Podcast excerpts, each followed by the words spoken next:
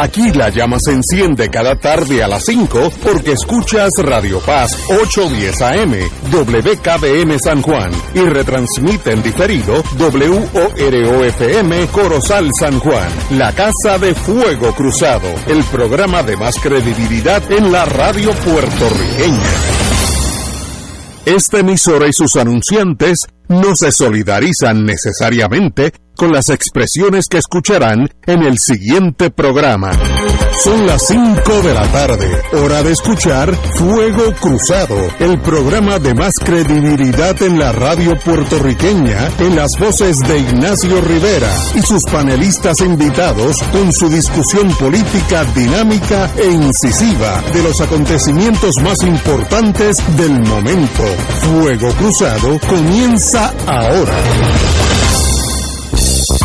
Amigos y amigas, hoy es lunes, hoy es, no, segundo de mayo, eh, miré a mi reloj tiene un, tiene un día atrasado, pero eso lo corregimos ya mismo.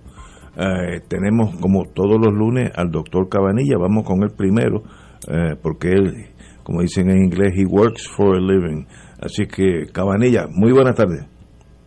Saludos Ignacio, saludos a todos los panelistas. Bueno, cuando análisis, cuando termine el análisis de de el COVID, quiero que me hable de la inteligencia artificial para el cáncer, eh, porque eh, leí su artículo, es extraordinariamente inteligente y queremos eh, darle por lo menos una pasadita. Pero háblenos primero del COVID, ¿por dónde vamos? Muy bien, pues nada, este, la, la tasa de positividad hace nueve, nueve días había empezado a bajar y bajó consistentemente hasta hace cuatro días atrás cuando empezó a subir muy levemente. Hoy fue de 21.06%, un poco más baja que lo, que que fue el día anterior, pero pero realmente no hay una diferencia enorme eh, porque la tasa de positividad había estado fluctuando entre 22 a 23%. que lo importante es que no parece que esté bajando de 20%, lo cual es un poco preocupante. Mientras tanto, el número de casos estaba subiendo al ritmo de 18 a 20% por día, eh, pero en la última semana está subiendo más lento, aunque sigue subiendo al ritmo de 5 a 10%. O sea que no, no vemos muestra de que esté bajando el número de casos nuevos, pero por lo menos no está subiendo a un ritmo tan rápido como antes. Y yo me pregunto eh, si el concierto de Juan Luis Guerra el 24 de abril ah. eh, tuvo que ver algo con subir la tasa de positividad. El número de pacientes hospitalizados ha seguido aumentando en las últimas dos semanas. Cuando hablamos el viernes pasado parecía estar alcanzando una meseta, pero en los últimos cuatro días ha seguido subiendo. Por eso me pregunto si tendrá que ver con, después que estábamos como que empezando a entrar en una situación más favorable, empezó a subir de nuevo. y me pregunto si tiene que ver algo con el concierto de, Juan Luis Guerra. Y el número de hospitalizaciones de pacientes pediátricos había subido dramáticamente la última vez que, hablamos, habíamos mencionado eso, pero parecía estar bajando cuando hablamos el viernes pasado. Pero ahora en la última semana está subiendo aunque a un ritmo lento.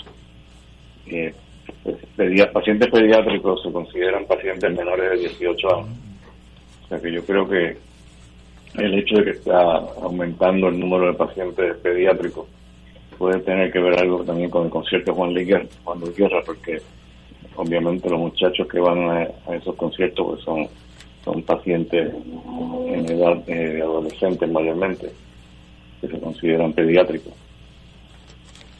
Entonces, en cuanto al panorama internacional, los casos de COVID-19 que recaen después del tratamiento antiviral desconciertan a los médicos. Este es un titular que le estoy leyendo. Repito, los casos de COVID-19 que recaen después del tratamiento antiviral desconciertan a los médicos. Estamos hablando de, de recaídas del mismo virus que aparecen días después de completar el tratamiento con Paxlovid, que es el tratamiento antiviral que supone que sea excelente tratamiento para, para el COVID. Y lo que está adquiriendo no es una nueva infección, que se ha probado por pruebas moleculares que es una recaída del mismo virus que, se trató con el COVID. Y lo, esto pues lo que sugiere es que el antiviral no eliminó por completo el virus. Es algo preocupante, ¿no? Porque obviamente pues tenemos ahora mismo dos alternativas para tratar el COVID. Una de ellas es pues el antiviral, eh, que es fácilmente disponible en las farmacias y la otra es el anticuerpo monoclonal, que es un poco más difícil de conseguir, porque se da por vía intravenosa. El monoclonal hasta ahora pues no se ha asociado con recaídas, pero si esto es correcto lo que, lo que salió en, las noticias, y, aparentemente sí lo es porque me indican que estamos viendo algo parecido aquí en Puerto Rico, en algunos casos que están recayendo después de tratamiento con Paxlovid.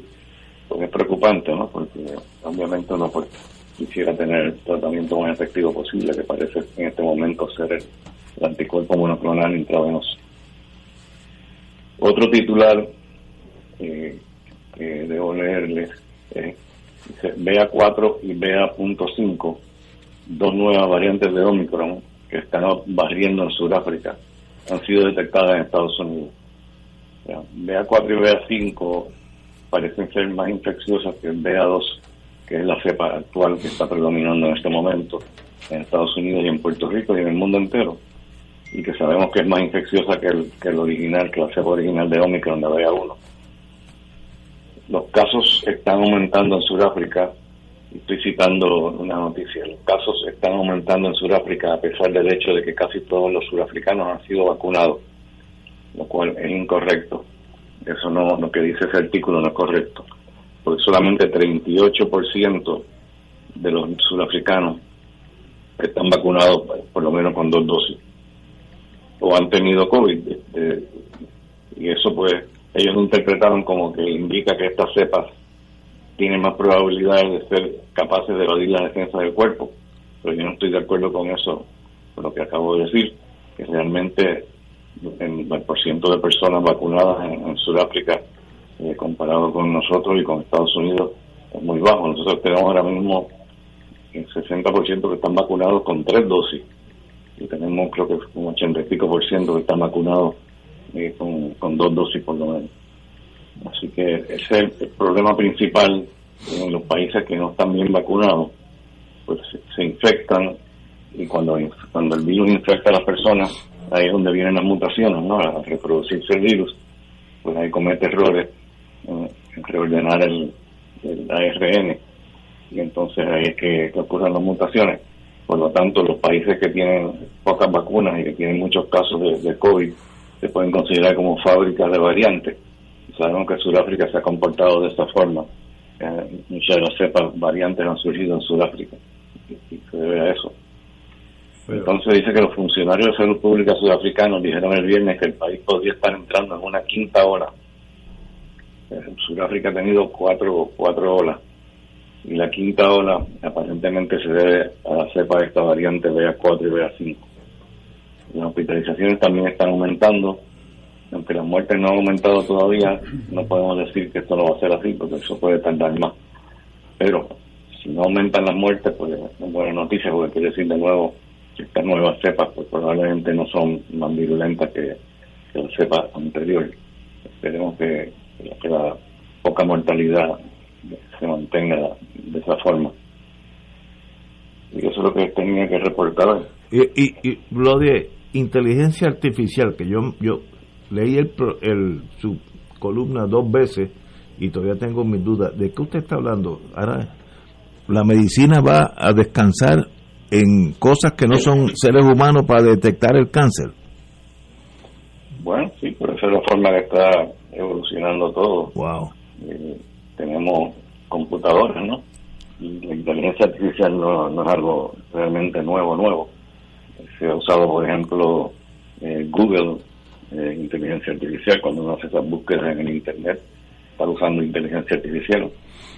cuando compras en Amazon, Amazon está sugiriéndote otras cosas que puedes comprar en base de tus gustos, que eso está todo analizado por computadores, ¿no? Correcto. También los, automóviles Tesla, eso funciona a base de inteligencia artificial.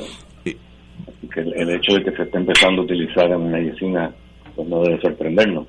Eh, se supone que, en radiología, por ejemplo, eh, está surgiendo una revolución ahora mismo dentro de la radiología con la inteligencia artificial, porque la inteligencia artificial pues es capaz de analizar eh, una radiografía y detectar algunos patrones que aún a los ojos a los ojos de personas que radiólogos que están bien entrenados se les pueden escapar esos patrones. La inteligencia artificial pues puede detectarlo.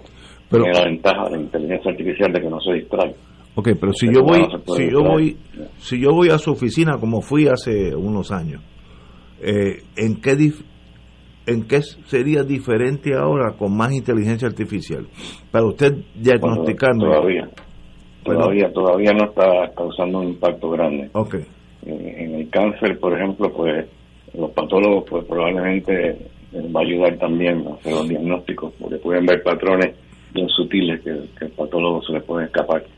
Pero esto está comenzando, o sea, la inteligencia artificial, como dije, no es nada nuevo, pero en la medicina sí es algo nuevo, así que todavía no, no, ha causado un impacto grande que sabemos que va a causar en poco tiempo. Eh, un artículo que, salió hace poco eh, pues usó la inteligencia artificial para predecir eh, qué le va a pasar a los pacientes que tienen cáncer de pulmón, un tipo de cáncer de pulmón que se llama eh, de, no, de células no pequeñas.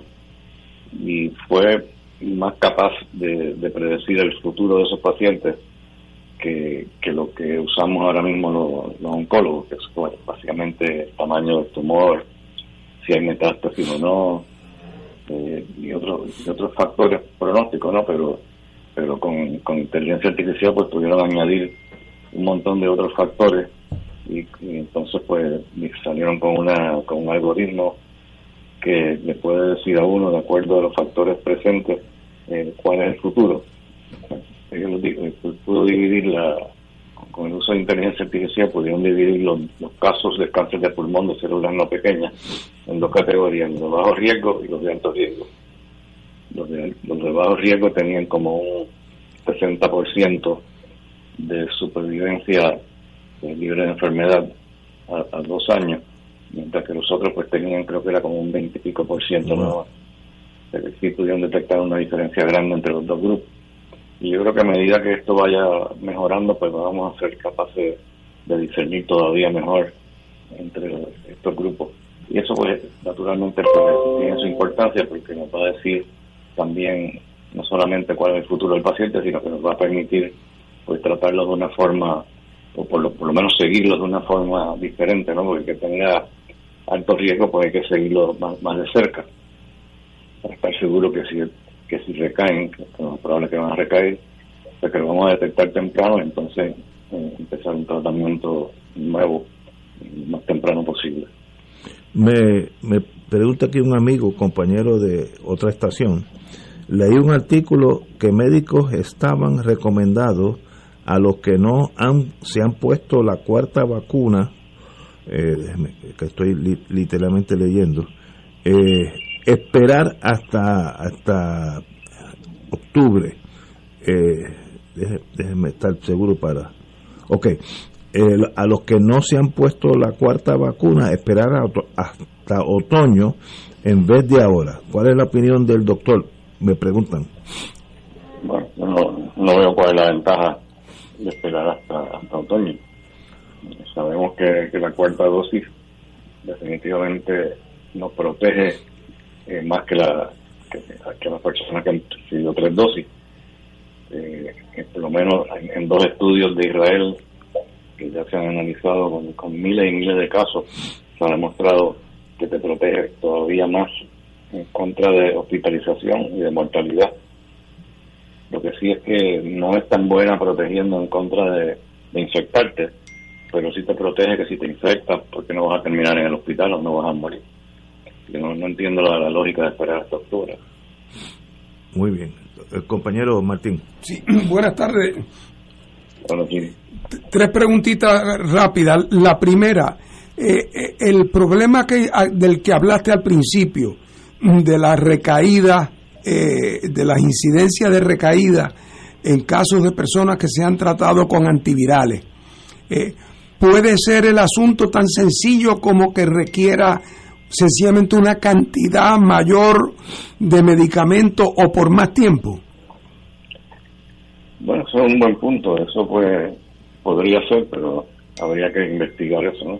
Estoy seguro que Pfizer ahora debe estar preocupado, porque ellos son los que fabrican, manufacturan el Paxlovid. Estoy seguro que empezarán a, a buscar a ver qué es lo que está pasando, porque lo primero que se les ocurrió fue que quizás no eran recaídas, lo que eran infecciones nuevas, pero se demostró con las pruebas moleculares que ese no era el caso. Mm. Ahora hay que buscar a ver qué es lo que está pasando, si es que es quizás con una dosis más alta o con más tiempo, como tú dices, pues a lo mejor se este puede erradicar el virus mejor, porque lo que esto sugiere es que con cinco días no es suficiente para erradicar el virus por completo.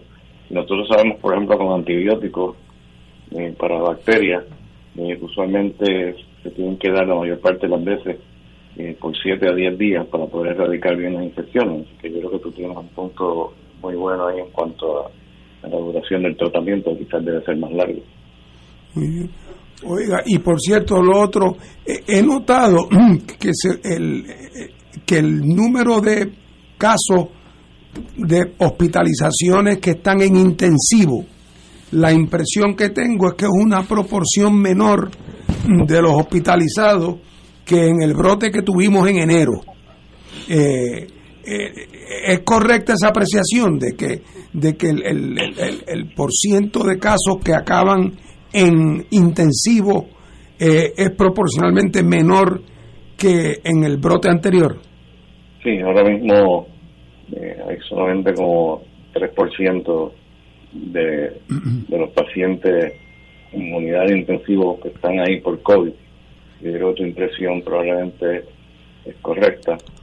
Eh, así que yo creo que probablemente eso se ve, yo imagino que hay más, hay, más gente vacunada. Claro. Mientras más gente vacunada hay, pues menor la probabilidad de terminar en intensivo, porque no solamente eh, termina eh, con menos probabilidades de, entrar en, en, hospital, sino también de complicarte de forma seria hasta el punto que termine en intensivo.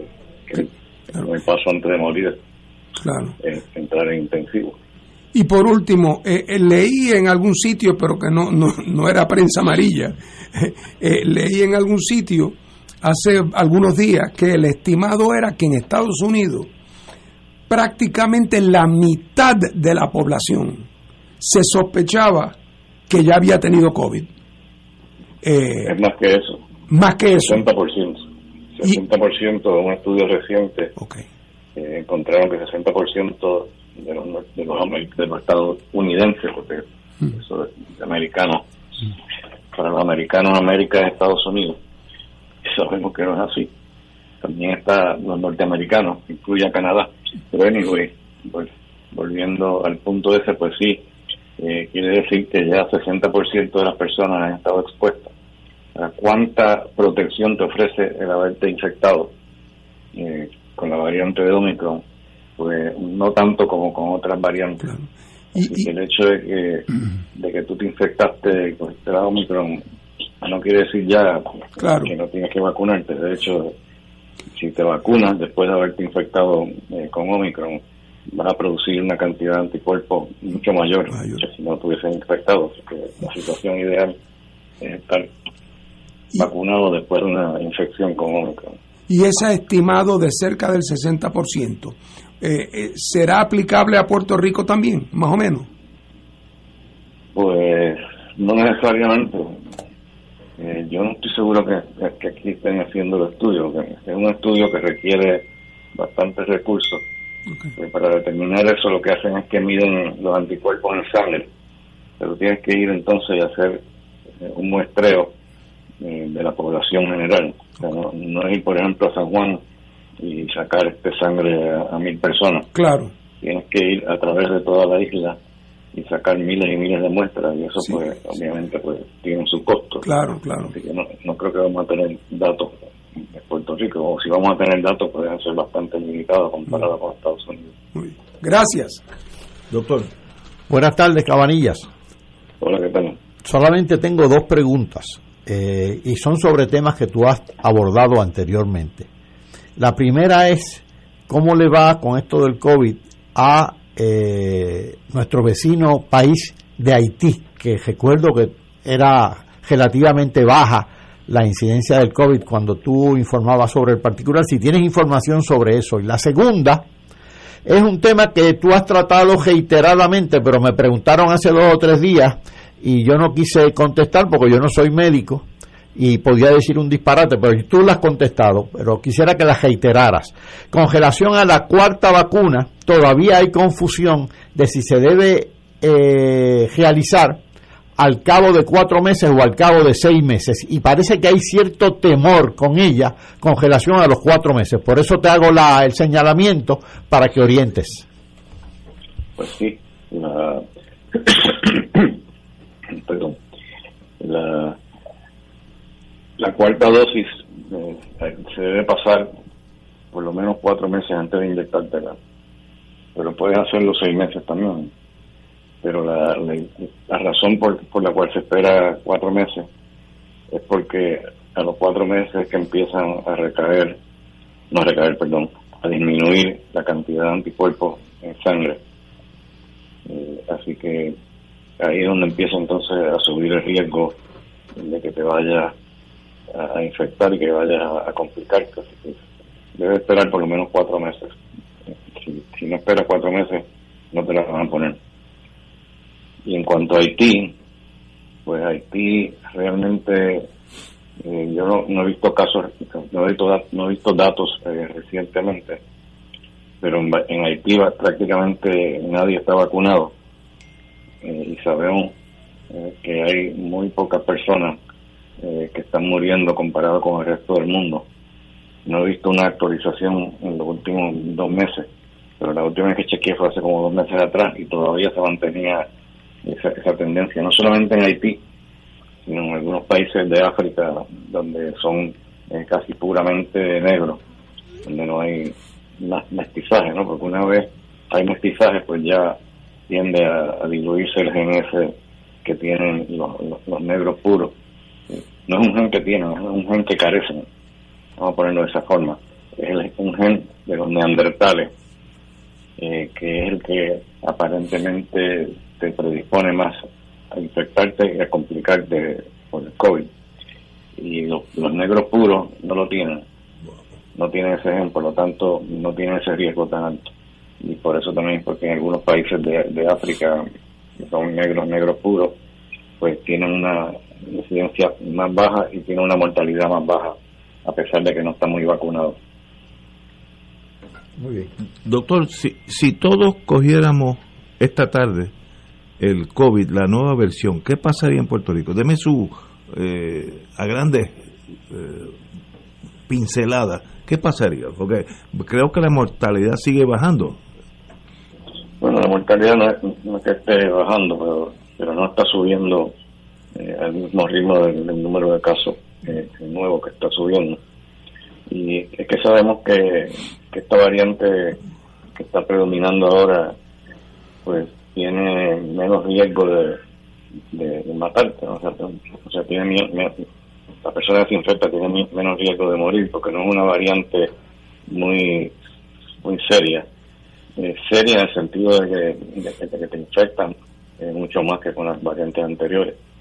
Pero el riesgo de morir a causa de eso pues es más bajo eh, que con las cepas anteriores. Así que por lo tanto, si te infecta hoy día eh, con el Omicron, eh, con la BA2, que es la que está predominando ahora, pues puede que mueras, no es que no vayas a morir.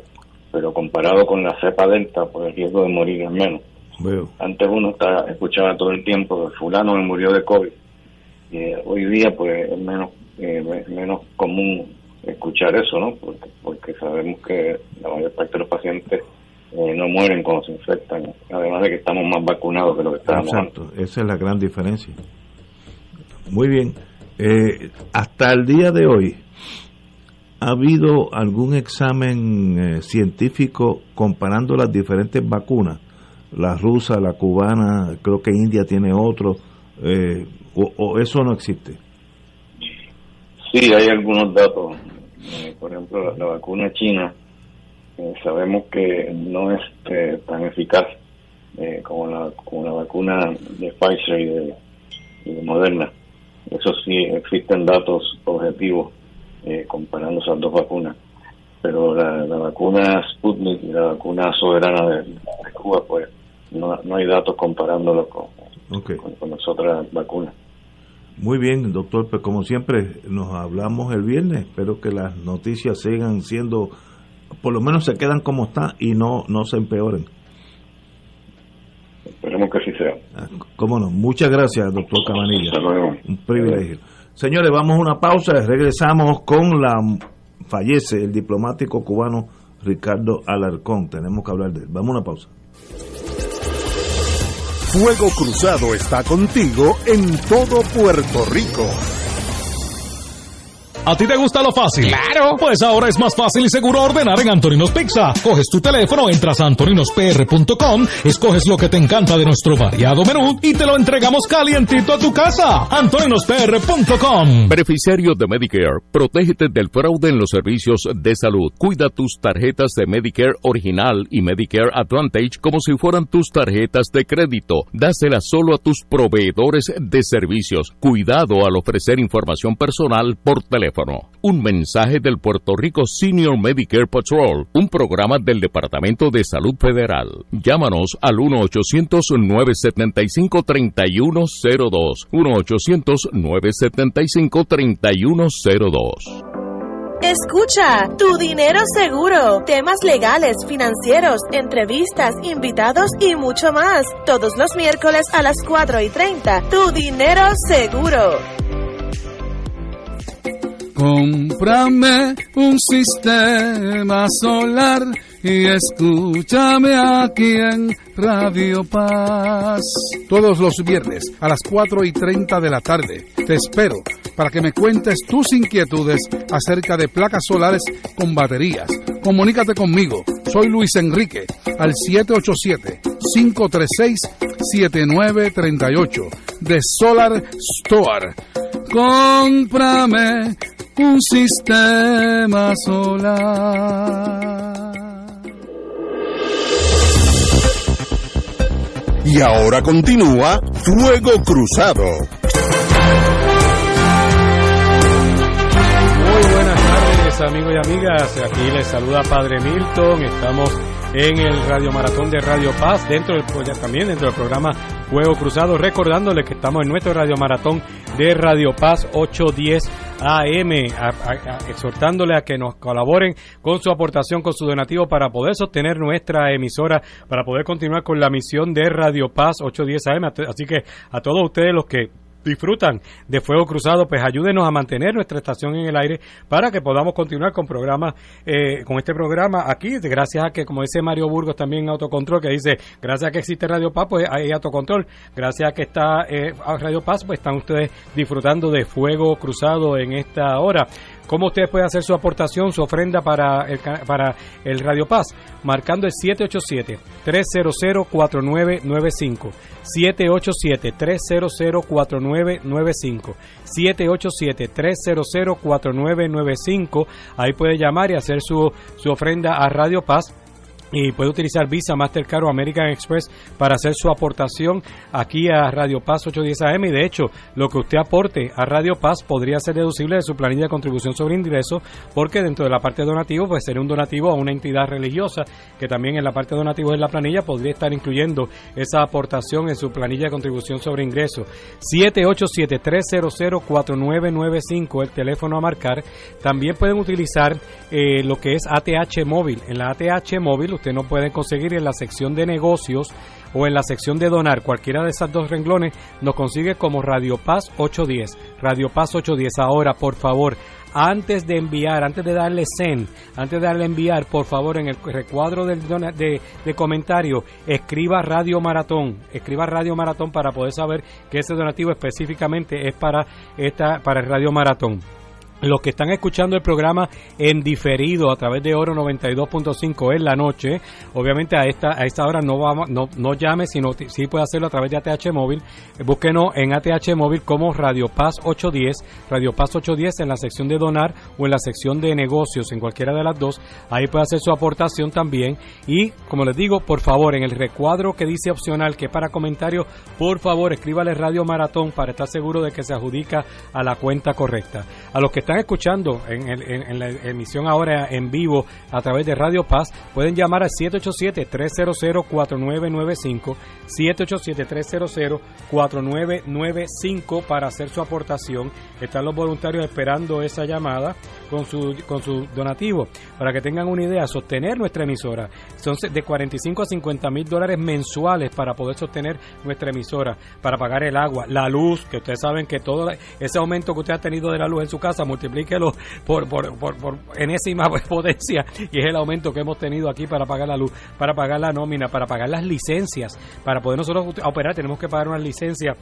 pagar las licencias para la música que utilizamos, en fin, todo lo que es la operación general de la emisora. Para eso este Radio Maratón y vamos a estar durante toda esta semana hasta el viernes tocando a su puerta, apelando a su generosidad para que apoyen la misión de Radio Paz 810 AM. Particularmente tenemos un proyecto que tiene que ver con el, mantenimiento y la pintura de las antenas nuestras y también el, mantenimiento del edificio donde está el transmisor. Ambos proyectos juntos son unos 71 mil dólares que también tenemos con lo que tenemos que trabajar próximamente. Así que si llegasen 71 donativos de mil dólares, nos cubren el proyecto inmediatamente.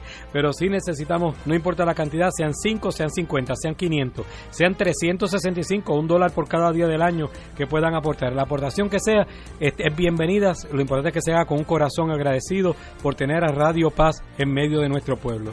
787-300-4995,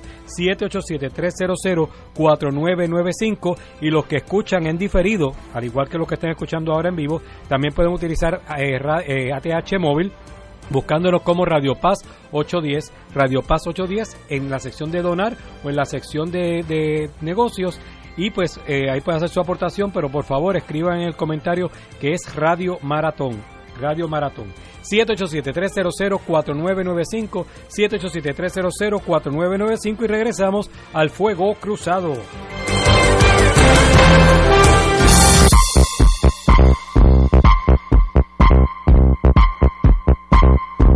Amigos y amigos, oye, nos han traído unos sandwichitos aquí del mesón, Big Time Así que obviamente la negociación colectiva va bien entre nosotros y ellos, porque ya nos traen sandwichitos. Es que qué bueno, gracias a, la estación. Bueno, la noticia que salió en el fin de semana, muy triste de paso, fue la muerte del diplomático cubano Ricardo Alarcón, que estuvo en este programa, eh, cuando el compañero Gallizá fue el que lo trajo, y lo conocí dos horas corridas un caballero fino, educado. Tú le notabas que tenía amor por, en, el corazón de él y tuvo unos puestos en la Cuba revolucionaria pues bien altos. Fue eh, presidente de la Asamblea Nacional del Parlamento, eh, fue también uno de los exponentes de la solidaridad con el independentismo eh, puertorriqueño por muchos años me impresionó mucho el conocimiento que él tenía de Puerto Rico. Sabía, es más, yo creo que sabía más de muchos de los políticos nuestros que están en Puerto Rico, porque las cosas que nos dijo aquí, en el aire y fuera del aire, era un dedicado al puertorriqueño, al, destino de Puerto Rico. Eh, lo que lo conocí fue una vez nada más, un día, un caballero, fue tan y tan buen hombre, que Gallizá le dijo, no sé si le de chiste o en serio, que yo no me atrevía a ir a Cuba, aunque Gallizá me había invitado por mi pasado anterior, y él, me, me acuerdo que estaba al frente mío, se paró, me dijo, mire, yo le garantizo a usted que usted es bienvenido a Cuba, el pasado es pasado. Y cuando usted llegue al aeropuerto, yo voy a estar para recibirlo. desarma uno, Una persona que lo único que tenía era amor y cariño, así que eh, lo mejor de mis emociones para don Ricardo Alarcón. Compañero, yo sé que usted lo conoció mucho mejor que yo. Bueno, yo, yo conocí a Ricardo Alarcón por más de 40 años. Imagínate. Eh, y realmente era una persona eh, extraordinaria. Primero, extraordinario eh, por sus propios méritos, es decir, en su, en su rol profesional. Como tú señalas, fue presidente de la Asamblea Nacional de Cuba por 20 años, fue canciller de Cuba, fue dos veces eh, eh, representante de, Cuba ante Naciones Unidas, fue la mano derecha de Fidel Castro y del régimen en sus relaciones con los Estados Unidos y fue una figura de un peso diplomático internacional eh, realmente extraordinario. Y para fortuna de Puerto Rico, eh, fue de esos cubanos que se interesó de una manera apasionada por el tema de Puerto Rico eh, y fue el continuador de una tradición de solidaridad cubana con la independencia de Puerto Rico que se origina en el siglo XIX eh, y que está vinculado a todo el sueño antillanista, ¿verdad? De, de Martí, de Betance, eh, y en ese sentido fue el, el- el- el continuador de eso. Yo recuerdo las veces que Ricardo me decía, oye Fernando, me llama la atención que la gente cree que la solidaridad de Cuba con la independencia de Puerto Rico empezó con la revolución cubana. La revolución cubana lo que hizo fue intensificarlo, pero ese proceso había comenzado en el siglo XIX. De hecho, la fundación, la creación del Partido Revolucionario Cubano de José Martí en Nueva York en la última década del, del 1800 del, del siglo XIX, dice en sus artículos de fundación que se funda para luchar por la independencia de Cuba y para auxiliar la de Puerto Rico. O sea, el, el tema de Puerto Rico está metido en los artículos del programa del Partido Revolucionario Cubano de José Martí. Y en ese sentido, igual que Fidel Castro, que independientemente de, de, de- de sus condiciones internas locales cubanas, desde que era estudiante estaba envuelto en los, en los gru- grupos de apoyo a la independencia de Puerto Rico y en esa época anterior a la revolución, gobiernos cubanos eh, eh, desde la época republicana con problemas de corrupción, el gobierno de Prío Socarrás, por ejemplo, protestó el encarcelamiento de Albizu Campo de- después de la insurrección del 50. O sea que hay una larga tradición, eh, más allá de líneas ideológicas, de solidaridad de Cuba con la independencia de Puerto Rico por los orígenes de una lucha común en el siglo XIX.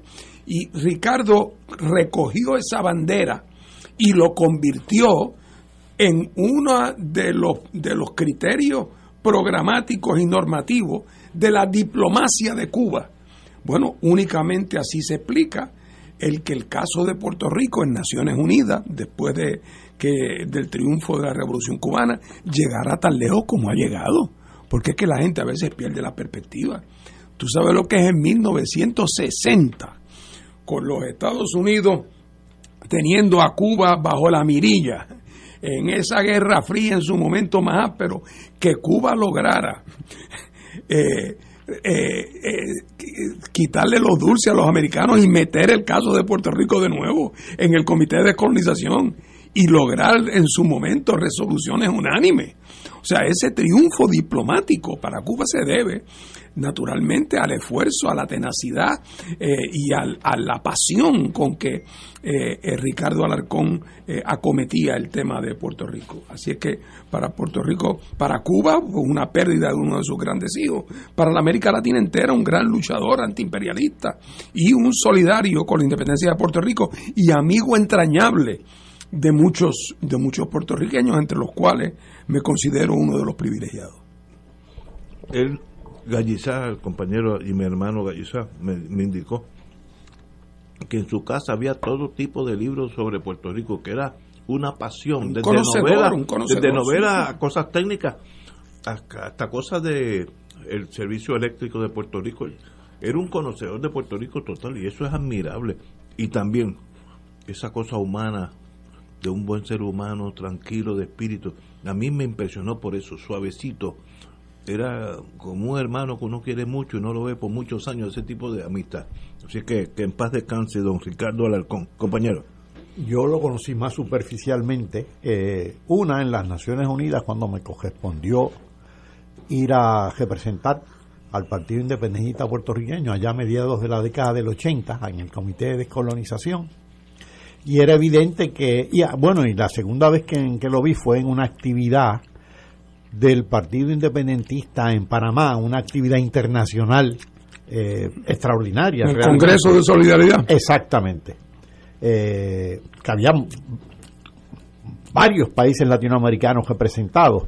Eh, y la impresión que uno recibía de él y lo que uno escuchaba de él era que una, su personalidad era evidentemente de diplomático, ¿no? Y dos, que era muy respetado tanto por adversarios como por este, colegas, eh, inclusive eh, por adversarios norteamericanos, donde él se convirtió en el especialista de los avances de Cuba y los retrocesos de Cuba, esa, ese, ese tiriala que ha habido en, en las relaciones entre Estados Unidos y Cuba, y naturalmente era un especialista en el caso de Puerto Rico. Así que eh, eh, lo lamentamos mucho. De verdad que alguien excepcional, excepcional que pasó por la vida tendiendo puentes de amistad, aún en aquellos años que la Guerra Fría, aquello que estuvimos en, bueno, aquí todos estuvimos de un lado o del otro, no fue tan fría, fue difícil, lleno de enemistades, eh, eh, cosas, lo que se llaman black operations, cosas secretas. Eh, y él siempre mantuvo esa, esa visión a la vida como tan bonita, que todos somos hermanos. Y por eso fue, lo conocí solamente dos horas hace unos años, pero me impresionó por, ese carácter, la diplomacia de, de su alma brincaba a, a, personas que literalmente habíamos estado en contra de ese mundo. Pero qué bueno, y que en paz descanse don Ricardo Alarcón. Continuamos. Bueno, en el fin de semana pasado, todos sabemos que pasó el Festival Claridad, pero lo más importante dentro de ese eh, festival es que fue dedicado a la figura de Rubén Berrío y a su vez tuvo la oportunidad de hablarle a, a áreas donde antes habían fronteras, yo creo que rompió esa, esa absurda eh, limitaciones y como yo sé que aquí un compañero estuvo allí y lo oyó completo, me gustaría que nos dijeran cómo fue ese discurso de don Rubén Berrío? Bueno, en, primer lugar, em, empiezo por, por lo que tú señalas. Es muy simbólico esto de que Claridad le dedicara, ofreciera dedicarle el, el, Festival de Claridad a la figura de Rubén, porque realmente un poco es una especie de culminación de un proceso de sanación de de unas rivalidades y fricciones entre sectores del independentismo en Puerto Rico que duraron muchos años. Cosa, por cierto, que nada de raro tiene. Todos los países que han tenido luchas de liberación nacional han tenido diversas vertientes, algunas muy enfrentadas una con otra. En ese sentido, nosotros incluso tenemos la suerte de que en nuestra lucha por la independencia, aunque ha habido en diversos momentos distintos grupos independentistas que no han visto las cosas de la misma manera. Eh, esas relaciones han mantenido un nivel de respeto y cordialidad mínimo eh, y nunca cayendo en los excesos que desgraciadamente han ocurrido en otras partes del mundo. Pero vamos, que esa invitación a Rubén para esta claridad de alguna manera ya un poco deja atrás por completo aquella época de ciertas fricciones y por lo tanto es una especie de señal de los tiempos, ¿verdad? Eh, y, Rubén eh, da un discurso que se titula ¿Qué hacer ante los nuevos tiempos? Que por cierto, el que tenga interés en leerlo, está en el Facebook de Juan Dalmao, en el Facebook de María de Lourdes Santiago, o en el Facebook de Denis Márquez, y en el de Claridad también, me dice Paco Catalá, está el discurso completo que vale la pena leerlo, eh, porque a uno le gustaría que en Puerto Rico eh, hubiera más, personas eh, y en otros partidos que tuvieran una, una puesta de posición, ¿verdad?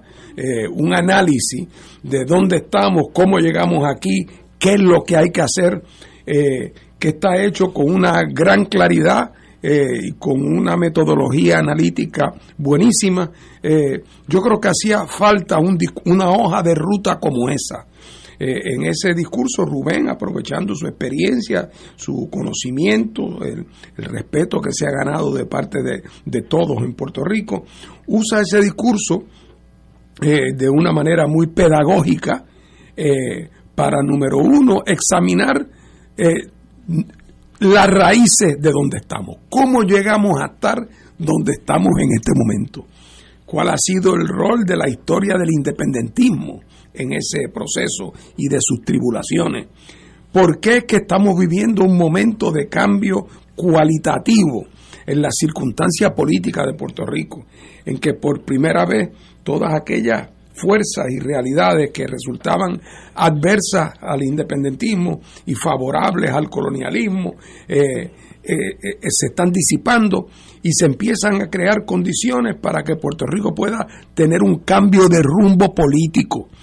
Y entonces Rubén lo que hace en ese discurso, además, entonces es explicar en qué debe consistir ese cambio de rumbo político eh, y a qué debemos aspirar y hace un planteamiento de convocatoria eh, más allá de las filas estrechas del independentismo para incluir a todos aquellos que están hartos del mal gobierno, de la corrupción, del atraso, del deterioro, que favorecen una política de auténtica justicia social y que están convencidos de la necesidad de ponerle fin al régimen colonial.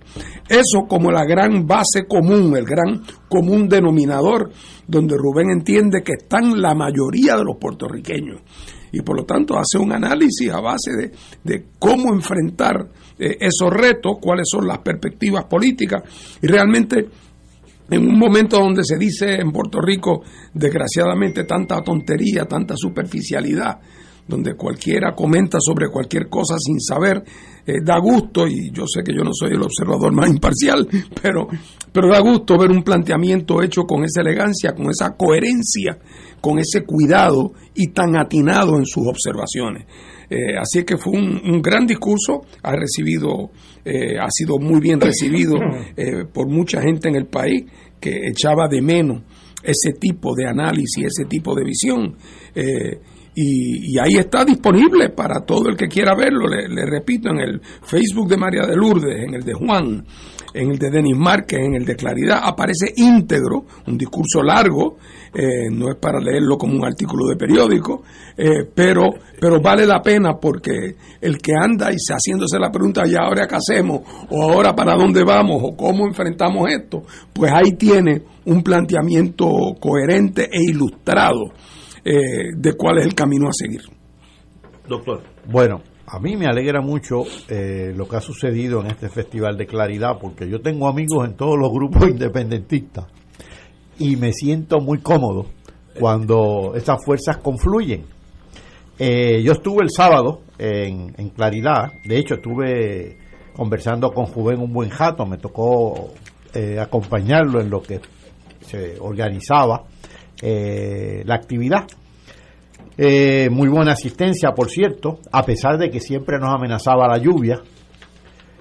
Y en la tanto en la versión oral del discurso, porque Juven no lo leyó, como en la versión escrita, eh, hay dos elementos que sobresalen. Juven define dos vectores de la lucha política en Puerto Rico con los cuales yo creo que nadie debería estar en desacuerdo. Uno es la urgencia, la necesidad de un buen gobierno. Y entendemos por un buen gobierno un gobierno que sea, uno, honesto, que jadique la corrupción, y dos, que sea efectivo en descargar los servicios públicos que el país espera. Y dos, el otro vector, un gobierno con voluntad descolonizadora, con voluntad para establecer el diálogo que se requiere con Estados Unidos para encauzar la descolonización de Puerto Rico. Eh, y a mí no me cabe la más mínima duda de por quién se debería votar en el 2024 a la luz de esos dos vectores, buen gobierno y voluntad descolonizadora. Pero lo voy a pedir al radio escuche, al radio escucha que reflexione sobre el particular y que busque él mismo la contestación, que creo que va a ser la misma que yo tengo. no hay duda en ese discurso, Rubén hace el llamado a que el momento requiere acción concertada. O sea, ya eh, eh, en este momento real, sabemos que en Puerto Rico hay una mayoría emergente de gente que ya no quiere saber de los populares y los PNP. Yo decía el otro día que un anuncio de campaña para el 2024 maravilloso y muy sencillo sería decir, el Partido Popular y el Partido Nuevo Progresista llevan compartiendo gobierno por 50 años. ¿Quieren más? Más nada. Más nada, no hay que decir más nada.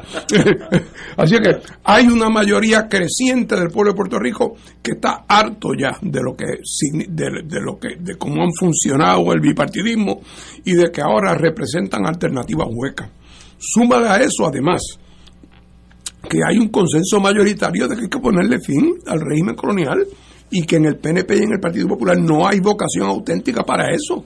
Así que tiene que ser una fuerza que emerja eh, dentro de ese sector, que no puede ser solamente el independentismo tradicional solo, eh, tiene que ser una fuerza política caracterizada por una base más amplia que es la búsqueda de un mecanismo descolonizador, llámale asamblea constituyente, llámale asamblea de estatus, llámale como quiera, pero que lleve al Congreso a tener que sentarse a negociar y que en su momento sean los puertorriqueños, naturalmente, por voto directo los que decidan, pero luego de poder eh, eh, decidir sobre alternativas que hayan sido negociadas con los Estados Unidos y dirigidos por un gobierno en Puerto Rico que no ceda en la presión al gobierno americano de resolver este problema y que no estemos en el callejón sin salida que hemos estado y que estaríamos con populares y con PNP. Así que yo felicito a, Rubén y felicito también a Claridad por su por su decisión de dedicarle eh, ese, eh, ese evento. Yo veo eh, y esto es especulativo y siempre hay un margen de error. Pero yo estoy notando que hace los últimos 10 años hay un descontento con la política tradicional de Puerto Rico. Y los números, pues, eso es lo bueno, lo bueno de la matemática, que son exactas. Los dos partidos ahora, juntos, no sacan lo que sacaba uno hace 20 años. Así que algo está pasando. Tal vez es como ser un médico eh, en emergencia, tal vez el diagnóstico puede ser un error porque no tengo mucho tiempo con el paciente, pero hay algo que no está bien. Por ejemplo, aquellos, hace un tiempito yo estuve por Jamaica, Jamaica no tiene, es una república, no tiene FEMA, no tiene nada, pero yo puedo decirle a ustedes que las carreteras de Kingston, Jamaica, están mejor que las de nosotros. Entonces, ¿cómo es posible que nosotros que nos, nos mandan dinero, nos educan, ¿sabe? Toda esa maquinaria norteamericana está aquí presente. ¿Será que eso es embuste o que la administración aquí eh, es tan pésima que ese dinero se, se, se diluye en la nada? No sé. Ahora, comparen las carreteras de nosotros y estamos hablando de San Juan, no está hablando de entre eh, Adjunta y Utuado, San Juan, que muchos boquetes hay. Y si usted va a Kingston, no los hay. Pues algo está malo. Y yo creo que por eso es que estamos viendo una decadencia de esos dos partidos. Yo soy uno de uno de ellos, pero eso es irrelevante, estoy analizando ahora. Y el nacimiento de un voto que yo estimo que es de protesta eh, hay partidos, estoy hablando de Victoria Ciudadana y Dignidad, eh, que nacen de la nada, de la nada, nacen de momento y tienen números significativos. ¿Por qué? ¿La gente se lo vio loca? No, la gente está desencantada con el mal manejo de Puerto Rico y eso se vuelca, es como un volcán buscando por dónde sale, pero va a salir por algún lado, eso se lo aseguro, por algún lado sale y no veo eh, no veo intentos de reparación, damage control de los partidos tradicionales en torno hacia realidad. Siguen, bueno, el Partido Popular está en cantos, pero en cantos de, de, de chismes y eh, que uno es traficante de drogas, bueno, y el otro eh, tiene una casa en Salinas.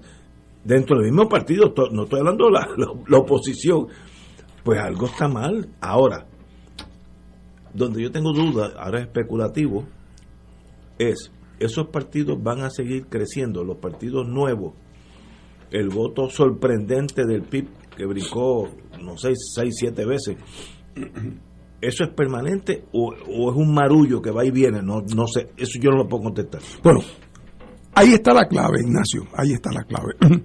Porque tú con toda razón señalas un incremento dramático en el voto de protesta. Entonces, y el voto de protesta lo que quiere decir es que la gente está diciendo estoy harto. Y, y por lo menos ya una cosa sé, no quiero saber de esa gente. Pero de ahí entonces la pregunta es, ok, concedido. La pregunta es, ¿y ahora qué? En términos ya no meramente de protesta. Entonces el discurso de Rubén a lo que va dirigido es a buscar un cauce para que ese voto de protesta se convierta en un voto de reclamo y de promoción de objetivos. O sea, no conformarnos meramente con decir, aunque hay que decir, no podemos seguir en este bipartidismo que ha hundido a Puerto Rico y que nos tiene en un callejón sin salida. Ese es el primer paso, pero el próximo es darle cauce a ese proceso. Y eso requiere unir ya no meramente a todos los independentistas, porque hay muchos que no son independentistas todavía, que yo espero que algún día lo sean, pero que en este momento no lo son, pero que sí creen que hay que ponerle final, fin al coloniaje y que sí creen que hay que buscar un método eficaz para que el Congreso tenga que descargar su obligación descolonizadora. Y que sí creen que en Puerto Rico puede, puede haber un gobierno honrado. Y que sí cree que hay programas gubernamentales que pueden atender necesidades que hoy están mal atendidas. Eh, o sea, que, que, que, que se puede levantar la bandera de la justicia social en Puerto Rico no meramente como consigna, sino como realidad operativa.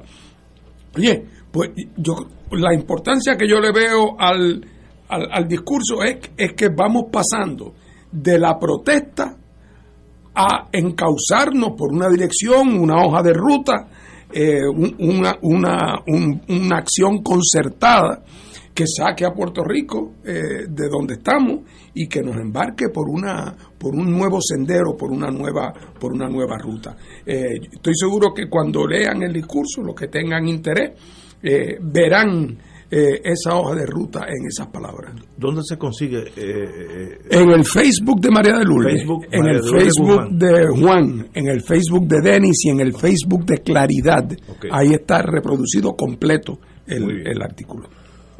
Yo lo que veo es esa fase 2 está llena pues siempre de incertidumbre. Cómo uno pasa de la protesta que ya está, que el desencanto que ya está. Hay hay factores que no existían hace 20 años. Yo me acuerdo cuando la General Electric tenía problemas buscando ingenieros en Mayagüez porque todos salían con empleo y teníamos que importar eh, ingenieros de Estados Unidos, literalmente de Estados Unidos, había que pagarle el triple, también no era ni good business, pero hoy en día los ingenieros aquí se están yendo para allá, así que los síntomas de la decadencia del sistema económico están ahí. ¿Sabe? Eh, si tú tienes que coger guagua, cosa que no, nosotros, gracias al Señor, no tenemos que hacer, aunque yo cogí guagua por décadas hoy en día está peor que hace 40 años. Entonces, ¿cómo es posible que un país, todo el mundo echa para adelante y nosotros como los bueyes para atrás? No, no es posible. Eh, la gente que, que yo choco con ellos, que tienen que, que viven de- del sistema de transportación pública, nos dicen cosas espantosas. Eso se vuelca el, el pueblo buscar una solución, una salida. Esta mañana leía yo, Ignacio, en el periódico una noticia. Y esto para muestra un botón de lo que tú estás diciendo. Y la noticia decía que los operadores privados del aeropuerto quieren extender el contrato que tienen. Eh, y entonces, que todavía le queda un montón de años, pero quieren renegociarlo para tener todavía un horizonte, un horizonte más alto. Bueno, muy bien. Bueno, entonces, eh, viene el planteamiento de cómo están cumpliendo su desempeño. Entonces, viene el del gobierno de Puerto Rico. Oye, Ignacio, perdona la vulgaridad, pero como quien se orina y no lo siente. Dicen que sí, bueno, que ellos están evaluando, que es verdad que la ley original los obligaba a hacer una evaluación anual para la fiscalización, pero que hace tres años que ese informe no se hace. Y entonces, que, que no se hace, entonces resulta que es que ellos, y tampoco lo hacen ellos, contratan a una compañía para que lo haga, que debe ser de un primo. ¿Ah? Contratan una compañía. Y entonces resulta que ahora van a ir a negociar con estos que son unos tigres de Bengala. Y ellos no tienen estudios aunque la ley los obliga que ellos tenían que para fiscalizar hacer unos estudios no lo hicieron nunca. Y estoy seguro que si vamos a la oficina de los famosos eh, eh, eh, sociedades público-privadas, las APP, cuando lleguemos a las oficinas de las APP, y decimos, ¿quiénes son aquí los que son especialistas en aeropuertos? Nadie. Como puedes preguntar, ¿quién está fiscalizando el, el, contrato de Luma? Pues nadie. o sea, que te estoy hablando de los niveles ya de la incompetencia, ¿verdad? Eh, tenemos que ir a una pausa, ya que estamos unos minutos atrasados. Continuamos con este tema. Vamos a una pausa. Fuego Cruzado está contigo en todo Puerto Rico. Aquí la llama se enciende cada tarde a las 5 porque escuchas Radio Paz 810 AM, WKBM San Juan y retransmite en diferido WOROFM Corozal San Juan, la Casa de Fuego Cruzado, el programa de más credibilidad en la radio puertorriqueña. ¿A ti te gusta lo fácil? Claro. Pues ahora es más fácil y seguro ordenar en Antoninos Pizza. Coges tu teléfono, entras a antoninospr.com, escoges lo que te encanta de nuestro variado menú y te lo entregamos calientito a tu casa. antoninospr.com.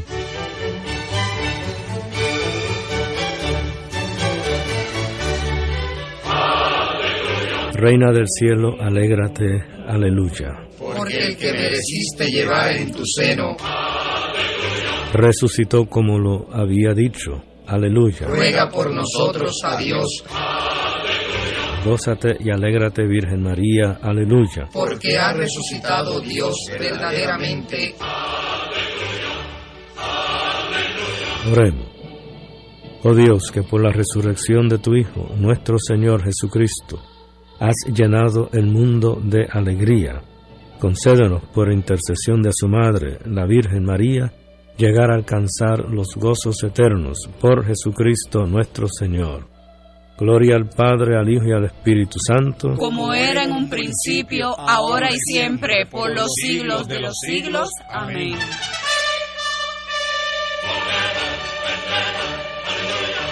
Si queremos un mejor país, debemos ayudar a destacar los valores cristianos que nos hacen mejores. Para llevar ese mensaje, Radio Paz 810 AM llevará a cabo un radiomaratón de recaudación del 2 al 6 de mayo. Juntos, guiados por el Espíritu, en el camino sinodal, haremos la diferencia. Oraremos en la Pascua por las intenciones de nuestros radioescuchas y las recaudaciones nos ayudarán a llevar el hermoso mensaje de nuestro Evangelio, proclamando la palabra de Dios a través de todo Puerto Rico. Esperamos tu llamada porque todo comienza con tu respaldo.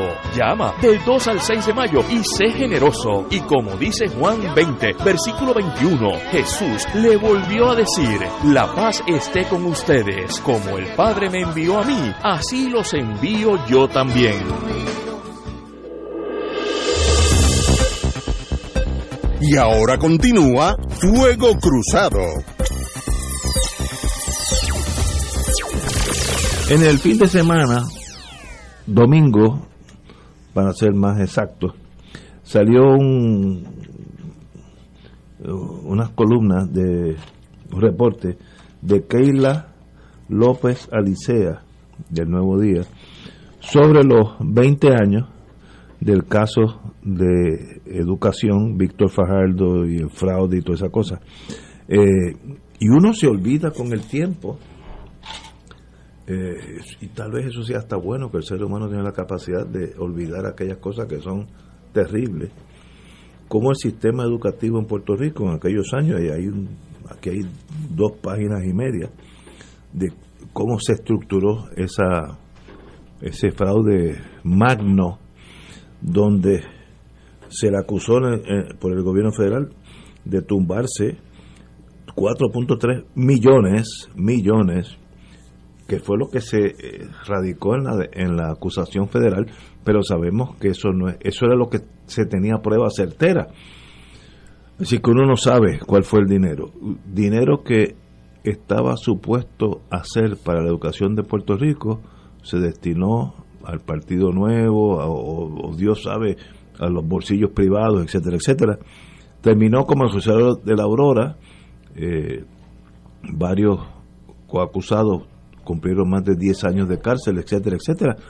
Pero uno con el tiempo lo va olvidando. Y es, para mí ese fue el primer caso donde Puerto Rico tropezó con la realidad que la degeneración económica estaba llegando ya a niveles bien grandes, de millones de pesos. Ya no era una, no era una caja de whisky como en aquellos tiempos, en los 50 y los 60. El Día de las Madres, pues algunos constructores mandaban unas flores a, la Junta de Planificación. Yo, yo me acuerdo de eso. No, este fue un caso, pero gigantesco. Y hay que preguntarse, ¿eso ha cambiado? ¿No ha cambiado? La educación, muchos de esos millones de pesos que nos mandan, lo estamos utilizando como debiera ser o estamos todavía en este patronazgo político económico no sé no no tengo la contestación Martín bueno mira francamente eh, esto es un tema amplio verdad eh, yo creo que al departamento de educación lo han ha, sido golpeado por distintas cosas eh, una de ellas claramente es lo que podríamos llamar la politización pura y dura. ¿Quién va a tal puesto? El cuento que habíamos hecho aquí una vez. ¿Quién va a ser el maquinista del barco? Uno que sabe mucho de eso, no, un primo de alguien, que él no sabe mucho de eso, pero le encantan, le encantan los, libros de navegación. Bueno, pero, pero es que, pues no importa, porque el puesto paga bien y si además de lo que le pagan algo le da por la izquierda al que lo nombra. Entonces, cuando los puestos claves en la embarcación están en manos de personas que no son las personas apropiadas, que no tienen el compromiso, que no tienen las destrezas, que sus decisiones a su vez están predicadas en el, en, en, el logro de objetivos partidistas, ni siquiera políticos, partidistas, pues entonces esa empresa no puede caminar. Entonces, la desprofesionalización eh, del departamento es, es, uno de los elementos, y eso que azules y rojos, cada cual llegaba y hacía fiesta. A eso entonces añádele otro problema, que es el problema de la centralización. Al estar todo centralizado, la fuerza que pudo haber representado como control en las escuelas de Puerto Rico, la participación de la comunidad, el conjunto de maestros, de maestros y maestras de una escuela tal, como no tenían ninguna autoridad, no podían servir de, countervailing force a la fuerza de arriba, ¿verdad? Eh, y por eso se mantuvo siempre, aun cuando a las famosas escuelas de la comunidad, que era un título, en efecto nunca se le dio autonomía real alguna. Y por ese camino hay que recorrer. Y hay un tercer problema horrible, enorme, que es que el departamento, en la medida en que fue cada vez teniendo disponibles más fondos, particularmente federales, aunque también locales, empezó a darse cuenta que ese dinero para gastarlo, en vez de tener una burocracia eficiente, organizada, era mejor privatizar. ¿Mm? Mm. Pues mejor que tener un taller donde arreglamos los camiones de comedores escolares, vamos que en cada región le subcontratamos el mantenimiento de los camiones. Ahí en Guayama la prima tuya, en Yauco la prima de Paco, ¿ah? o el esposo de la hermana de la secretaria. ¿Te das cuenta?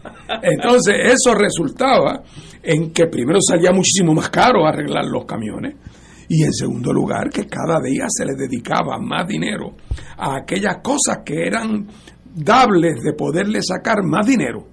Y entonces, de los miles de millones de pesos del presupuesto de educación, el número de la cantidad de dinero que va a contratación. Cuando se decía que vamos a darle tutoría, las tutorías no es que el profesor Ignacio Rivera se le paga algo extra para que se quede dos horas por la tarde. No, no, no. Es que Emerson Corporation viene, que es de quién? De dos sobrinas de alguien. Y factura. Y le pagan millones de pesos. Y es claro, cuando vas a ver si mejoraron en aritmética, si vas a ver si mejoraron en, en inglés, si mejoraron en lectura, no mejoran, pero se comieron los millones de pesos. Así que la desprofesionalización, la politización partidista, la centralización, la corrupción en la compra y los servicios, está ahuecado. Yo me acuerdo cuando yo era chiquito, papi tenía una, una, una prima segunda que trabajaba en la imprenta del Departamento de Educación, que era en Santurce. Y era un edificio enorme. y todos los textos se hacían allí. Y los escribía gente de allí. Ah, yo no te digo que todos eran extraordinarios, que todo quedaba perfecto, no, no. Pero, ¿qué tú te ibas a robar si no había contratación privada con nadie? Podría quizás no haber sido el sistema más eficiente, pero en un país como Puerto Rico, de pocos controles institucionales, la privatización es abrir la puerta al robo. Porque en, un país como Puerto Rico no puede haber privatización, salvo que se den unas circunstancias muy específicas.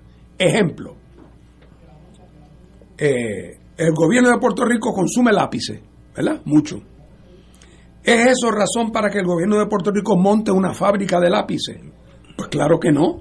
Esos lápices van a acabar saliendo más caros. ¿Pero por qué? Es porque hay 10 compañías que hacen lápices y las subastas son abiertas y transparentes. El producto es identificable. Se sabe enseguida si trabajan o no trabajan. Así que por lo tanto no hay ningún problema con que los lápices los compremos al mercado. Ahora hay otras cosas. La supervisión del sistema de comedores escolares. Es posible que eso se privatice o eso no va a acabar siendo objeto de contratación y de chavos por debajo de la mesa.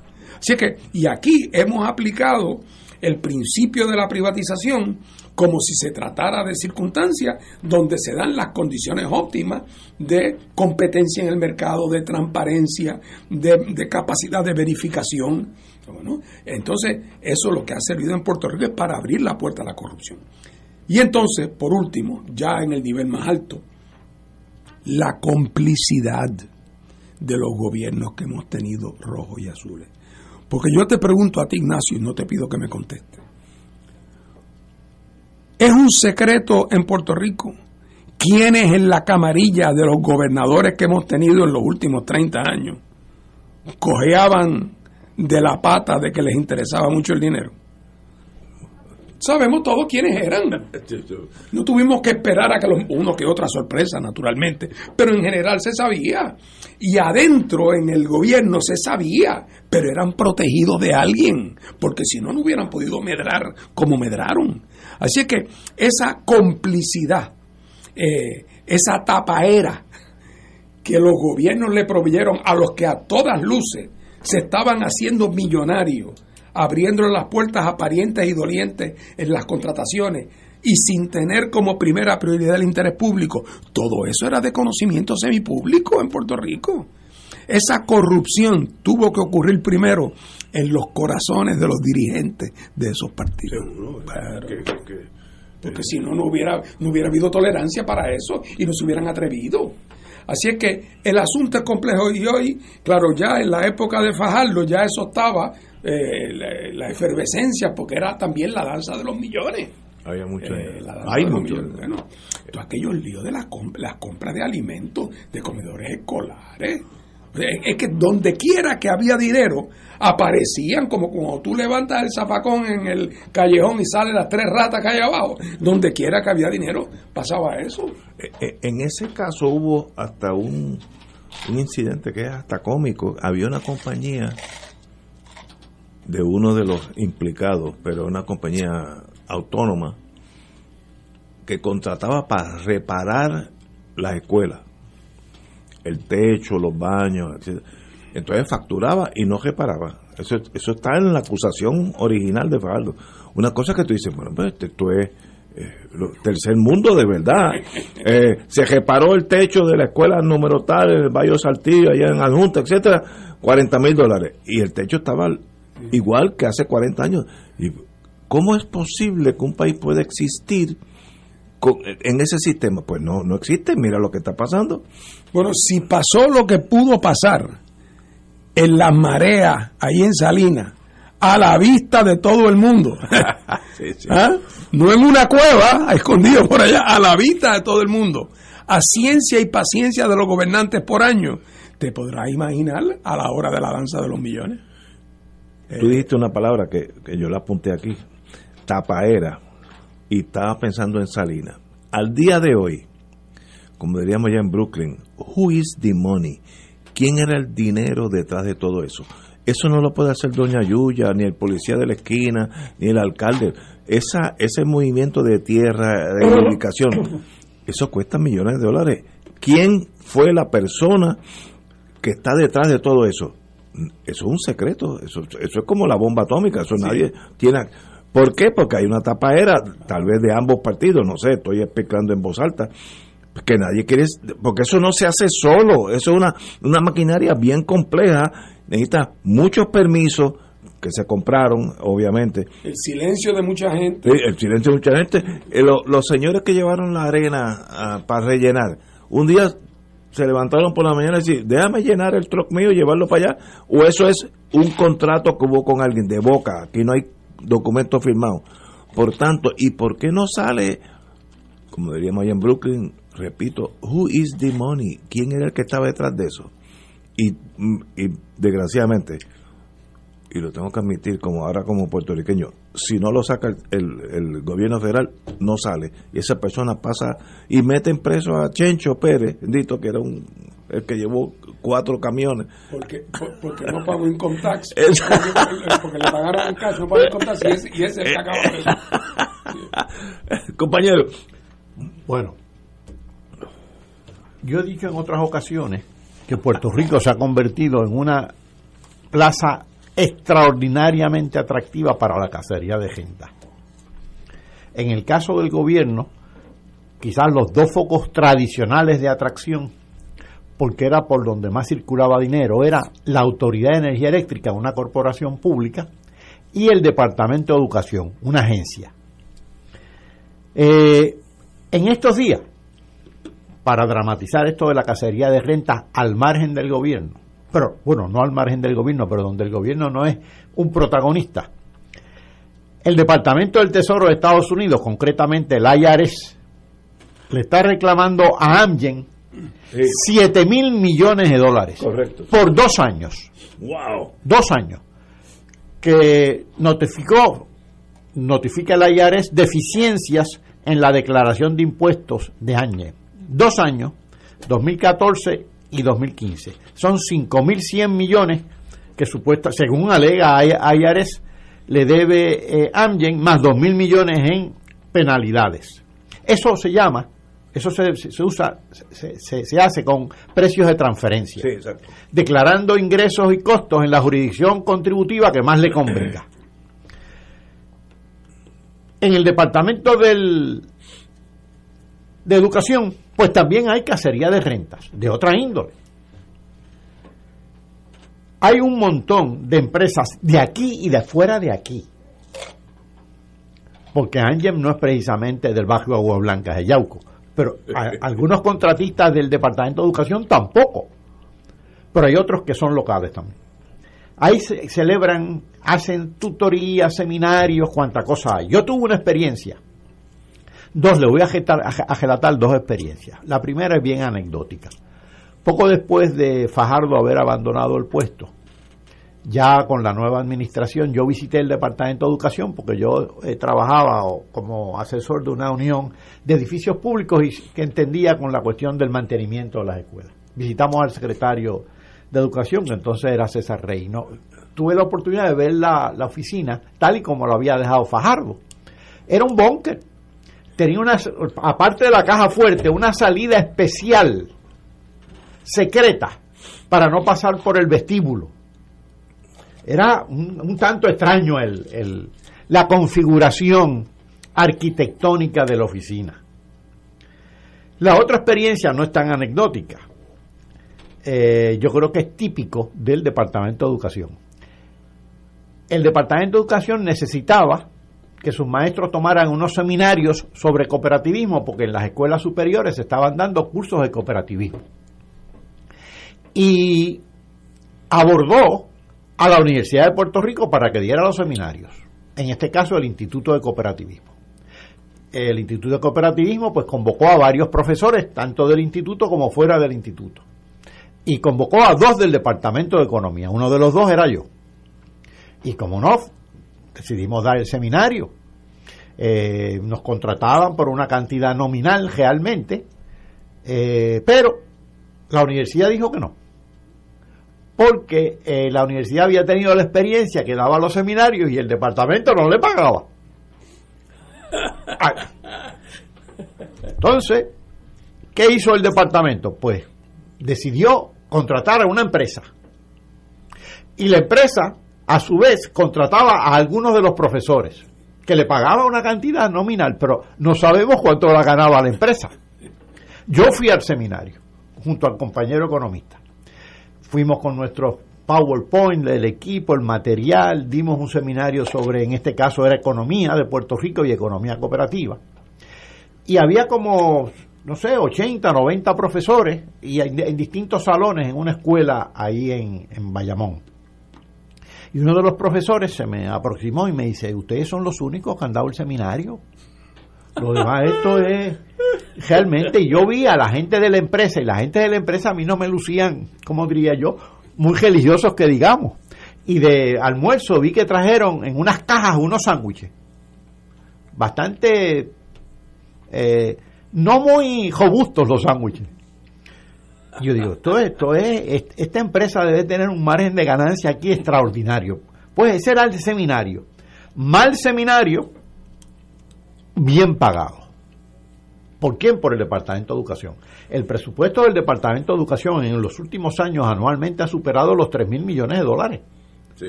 Oye, con la mitad de los estudiantes que Así es. hace ocho años. Increíble. Así es. Entre los fondos locales por, por, cierto, el presupuesto del Fondo General le da prioridad al Departamento de Educación.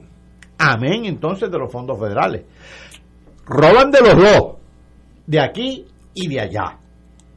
Y no nos olvidemos que Fajardo fue hace veinte y pico de años y recientemente estuvo Kelleher, Kelleher. que la trajeron de Estados Unidos como si fuera la última Coca-Cola del desierto como es americana, complejo colonial. ¿Y en qué paró Kelleher? Pues en algo análogo, quizás más pequeño que lo de Fajardo, porque Fajardo estaba extraordinariamente conectado en el PNP. Fajardo lo que pasa es que, aparte de recoger dinero para el PNP, cobraba una comisión bastante cuantiosa.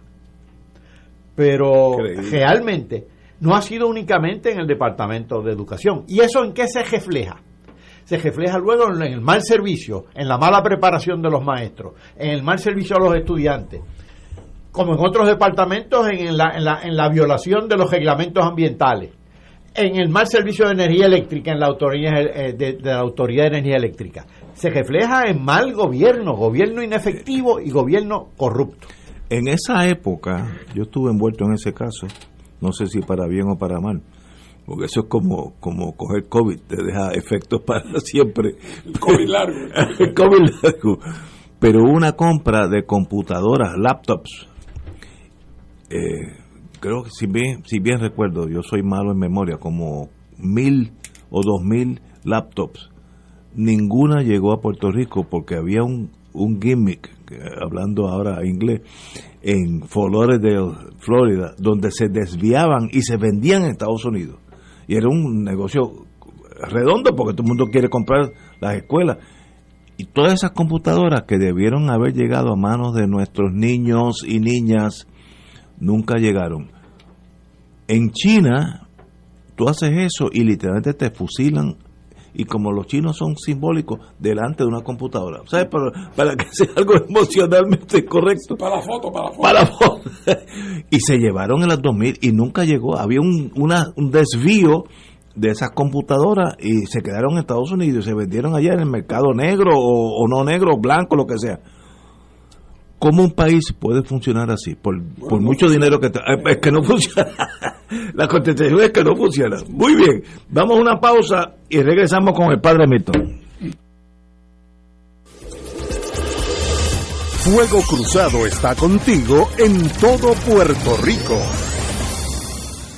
¿A ti te gusta lo fácil? Claro. Pues ahora es más fácil y seguro ordenar en Antoninos Pizza. Coges tu teléfono, entras a antoninospr.com, escoges lo que te encanta de nuestro variado menú y te lo entregamos calientito a tu casa. antoninospr.com. La tecnología avanzada al cuidado de su salud tiene un nombre. Advanced Imaging Interventional Center. Siempre con innovadores servicios en radiología diagnóstica y un personal certificado brindándole confiabilidad con resultados más certeros en todas sus pruebas. Ofrecemos MRI, tomografía computadorizada, angiografía digital, neuroradiología, sonografía y ahora con nuestro nuevo servicio avanzado de PET-CT para pruebas de alta eficiencia. Advanced Imaging, edificio Arturo Cadilla, Centro Médico San Pablo Bayamón, 269-2442. ¿Tienes cáncer de páncreas o del pulmón? Si has recibido terapia y el cáncer continúa avanzando, no pierdas la esperanza. Existen nuevas terapias basadas en el perfil molecular para pacientes de cáncer de páncreas o pulmón, disponibles en Puerto Rico únicamente en Pan Oncology Trials.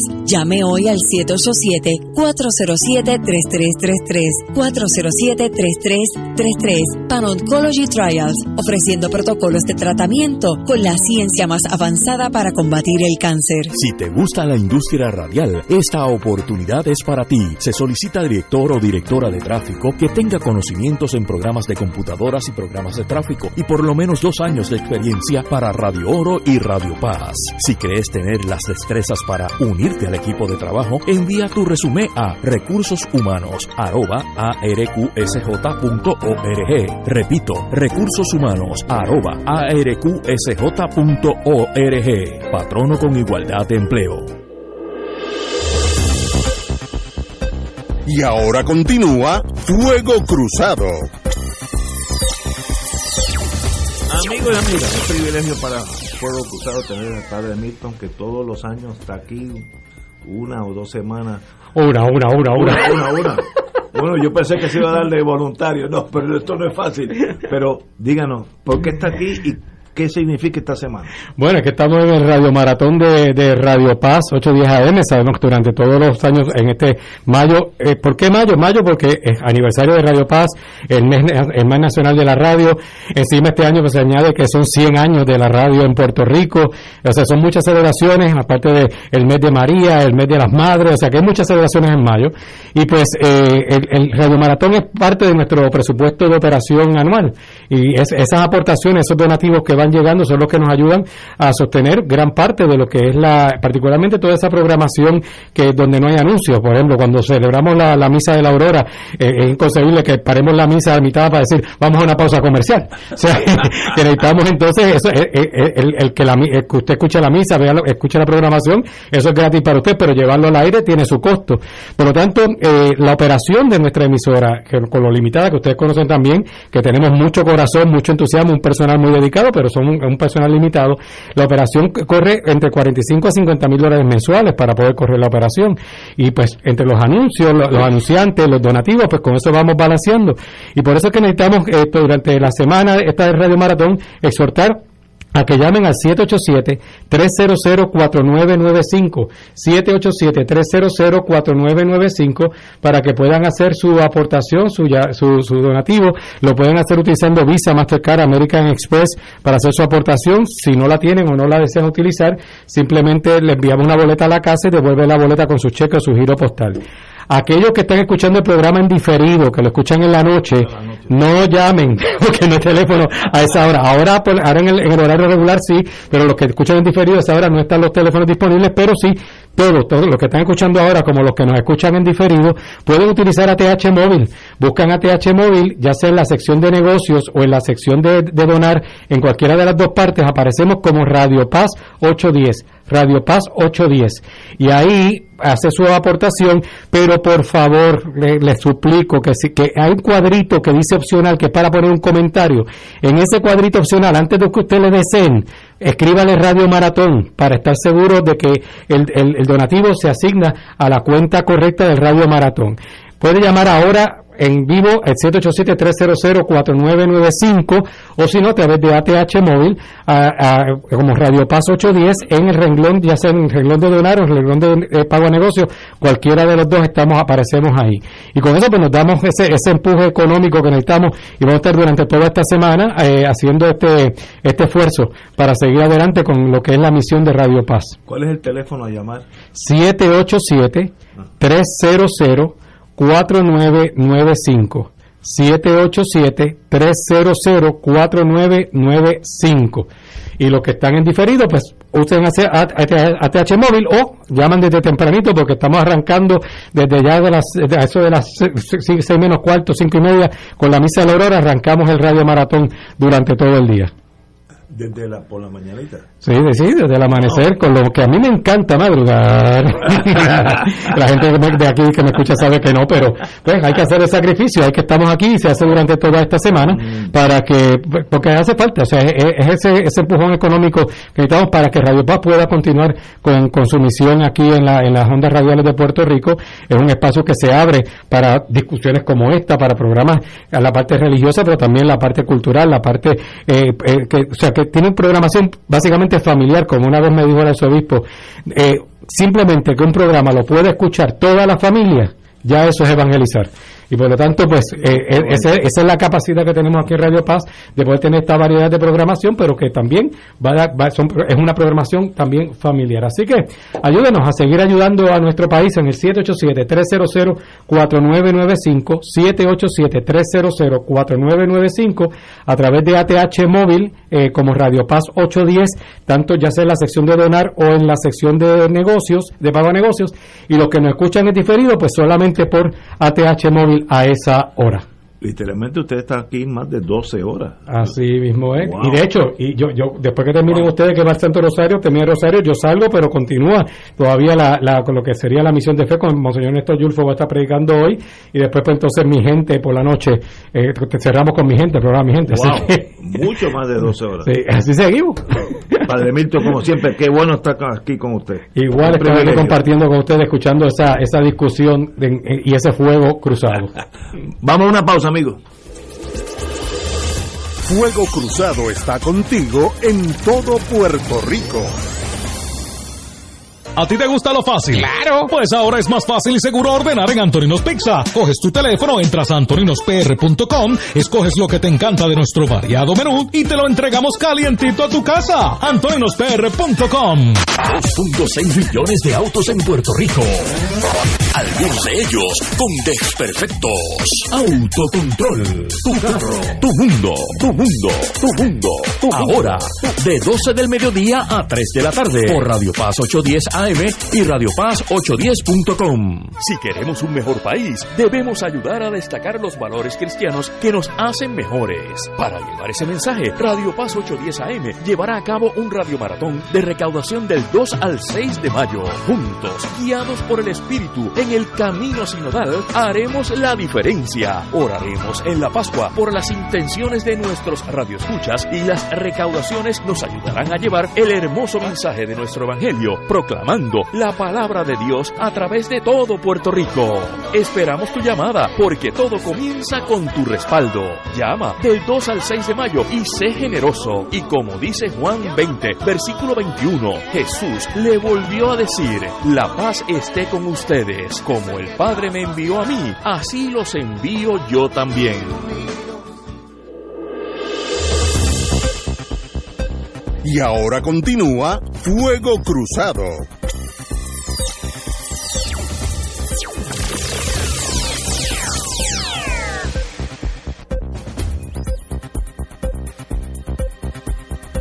Regresamos, Boys and Girls de Fuego Cruzado, amigos y amigas. Bueno, hay paz, tranquilidad en la pava.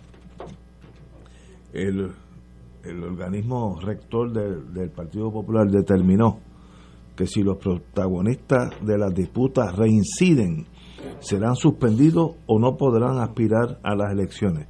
Esto fue este fin de semana, donde se reunieron, y yo creo que hicieron lo correcto, decir, vamos a dejar esta guerra interna por cinco flancos y decir que somos un frente unido, aunque no lo sean, pero hay que mirar a las elecciones, que si vamos ultra divididos, atacando unos a los otros, pues llegarán tercero o cuarto en las próximas elecciones, que lo veo por ahí.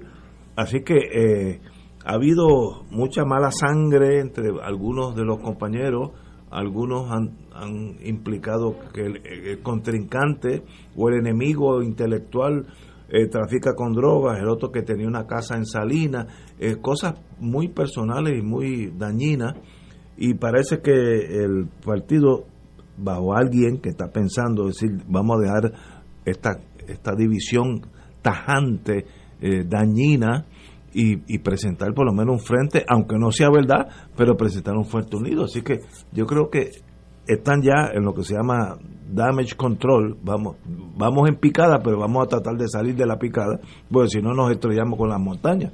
Así que, ¿cómo tú lo ves en el Partido Popular? Bueno, mira, esta orden de protección, como todas las órdenes de protección, dura hasta la próxima golpiza. Porque el, el- problema es que el- la fiebre no está en la sábana.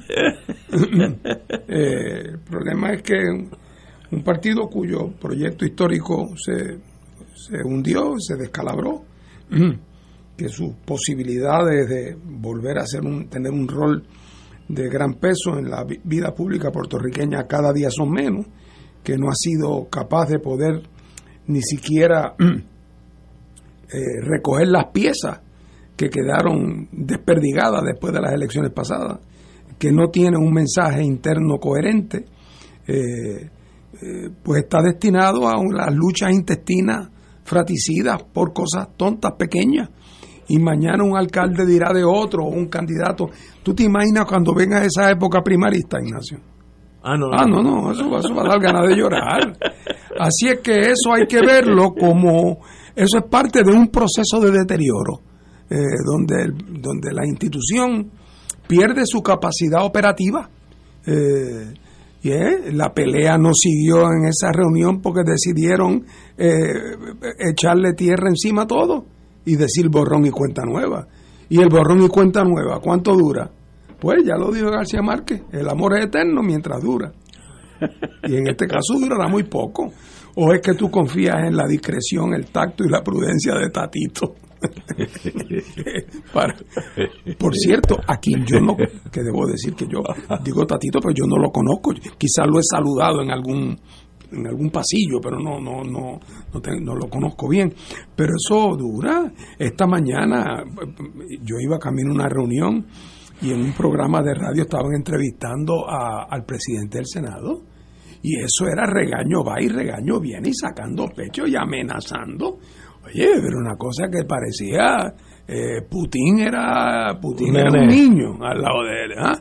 La capacidad, la represalia, la amenaza, pero era todo una fantasía. Y, y- y eso no es un reflejo de que no hay liderato, que ese Sí, bueno, está eh, eh, sin timón. Sí, porque es que, es- que literalmente al garete. Al garete. al garete, o sea, sí, no, no sin hay timón. No, no hay timón, no hay está, pues, los vientos lo llevan por un lado, lo llevan para otro, cada cual con su agenda personal. Y entonces que se están yendo. Porque la marca, la marca ya no atrae. Lo hemos visto, ellos tratan de esconder eso, pero que no pueden ya esconderlo. Eh, o sea, no es un...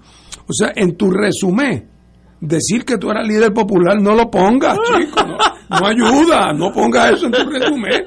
Y mucho menos lo pongas como una aspiración que tiene para el futuro. Porque es que le llegó el momento, se le acabó el vellón, es lo que pasó. Y hay solución. Si, si yo fuera el líder del mundo, estratega, y me contratan eh, con dinero que espero que no sea de educación, búscale solución al Partido Popular. Y yo te, yo, yo te subcontrato a ti. Mira, Martín, tú has sido en el mundo político y eres un profesor. Tú ves el big picture de la política. ¿Qué, ¿Qué puede hacer el Partido Popular para crecer? Bueno, no, mira, yo, yo- ¿Qué- qué tú harías? Mira, ahora hablando ¿O seriamente. crear otra cosa nueva? Seriamente. O sea. Aquí estamos cerca de... eh, Esto es como las columnas cortas. Al que hay que demoler y hacer de Ah, nuevo. bueno, ok, ok. Demoler y Que es hacer una de nuevo, solución. Porque lo que pasa es lo siguiente. Partido Popular o cualquier partido. En el mundo de la política eh, occidental, un partido político para tener éxito y, y- y- y cumplir un propósito eh, o para tener la posibilidad del éxito, tiene en primer lugar que tener una visión de mundo, tiene que tener un programa, tiene que tener una propuesta. Esa propuesta tiene que ser relevante a los problemas de esa sociedad A la vida. y ¿eh? tiene que estar dirigido por un grupo de personas sin mancha, con credibilidad, con reputación intachable. Hombre, en donde en cualquier familia puede haber una manzana podrida, pero no, oye, ¿cuántas manzanas podridas? ¿Ah? Eh, y lo que pasa es que cuando uno ve el nivel de liderato general, sin hablar de nadie en particular, uno no le parece. Al liderato del Partido Popular como colectivo, ¿tú le comprarías un carro usado? ¿Ah? Ni nuevo. Y te dicen lo que tiene son 16 mil millas. ¿Tú se lo crees que lo que tiene son 16 mil millas? Así es que eso es lo que pasa que cuando tú pierdes la credibilidad, cuando tienes un historial ya de, de corrupción, de, de- de mal manejo de la cosa pública, eh, eh, tienes alcaldes en la cárcel, otros al pie de entrar, a punto de entrar, ya la visión ideológica que tuviste la perdiste. Eh, o sea, es que, es es que ya no queda nada. Es que ya no queda nada. O sea, que tendrían que hacer un partido, puede llamarse de igual, pero, pero tendrían que tendrían que hacerse la pregunta de para qué están. Oye, y te adelanto, porque no me canso de decirlo, el PNP, que mire, que ponga sus barbas en remojo, porque el PNP en este momento está en el poder, maneja dinero, pero su credibilidad, su capacidad operativa, su eficacia al administrar el gobierno, bueno, ya vemos lo que está- las cosas que están pasando en Puerto Rico. Y súmale a eso que lo que le mantenía un grado de coherencia, que era su argumento de que es un partido para lograr la estadidad, resulta que ganó el plebiscito, presentó el resultado en Washington y no han recibido ni acuse de recibo. Y eso quiere decir que el PNP está en las vísperas de una gran crisis histórica, el estadoísmo puertorriqueño. Porque por primera vez el planteamiento de que la estadidad no es un proyecto viable, no porque, a los, no porque no haya puertorriqueños que lo quieran, sino que no es un proyecto viable para los Estados Unidos. Ese descubrimiento, que no es lo mismo hablar del asunto que verlo, eh, cada día está ante nuestros ojos.